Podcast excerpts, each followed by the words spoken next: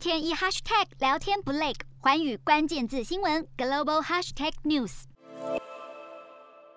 蔡英文总统的国庆演说提到四个坚持，其中坚持中华民国与中华人民共和国互不隶属，引起各界关注，尤其引来中国国台办强烈的不满，定调这是赤裸裸的两国论，强调两岸绝不是国与国关系。不仅中国有意见，国内反对党也提出质疑。国民党认为互不隶属说是两国论二点零版，且有违宪的疑虑，这是相当吊诡的现象。历任总统无论是哪一个政党执政，都反复强调中华民国是一个主权独立的国家，更不用说台湾在一九八七 年解严后，已不用叛乱团体来定位中共所建立的中华人民共和国。换言之，两岸关系纵然有其复杂的一面，但在国家认同与定位上，以及政府实质的运作，中华民国确实存在。当然，中共是全然否定中华民国存在的事实。在一九四九年中华人民共和国建政之时，已将中华民国视为前朝而非对等的政治实体。一九九九年，李前总统提出特殊国与国关系，中国不但反对，还将其妖魔化，时空换到两岸最友好的时间。二二零零八年至二零一六年，中共依旧坚持两岸分治但主权不分割的立场。问题是，过去碍于国际情势以及两岸互动的牵制，对中华民国主权独立的表述，部分政治人物总是关起门来自己说。然而，这样的混沌说法，随着形势改变，已不符合国家现况，甚至无助于台湾拓展国际空间的机会。其实说白了，蔡总统的互不隶属说，就是把事实及台湾多数的观点说清楚、讲明白。不可否认，中华民国与中华人民共和国互不隶属，仍有许多想象的空间。无论是主权事实。独立的解释，或是将两岸定位成国与国的关系。不过，蔡总统将维持现状做了表述，并没有把台湾的未来走向提出明确的答案，而是强调必须符合自由民主的宪政体制，并且要遵循全体台湾人民的意志。其实，蔡总统的互不隶属说，并非要牵动国内的政治攻防，也不是要去拘泥于两国论的是非，目的是要强调当前两岸关系的事实状态，认为台湾不该接受中国所设定的政治框架，而是要从现况出发来凝聚国内的共识。中华民国在台湾七十二年。已是超过建国一百一十年的一半，这是当前台湾的最大公约数。中华民国与台湾的关系已是浑然天成，我们有自己的政府、国防及经济体制。中华民国在台湾主权独立是毫无任何可受质疑的论述。至于中华民国与中华人民共和国互不隶属，也只是事实的描述，解读是两国论，或是提出违宪的说法，不但是过度曲解，恐怕也成了中国否定中华民国存在的打手。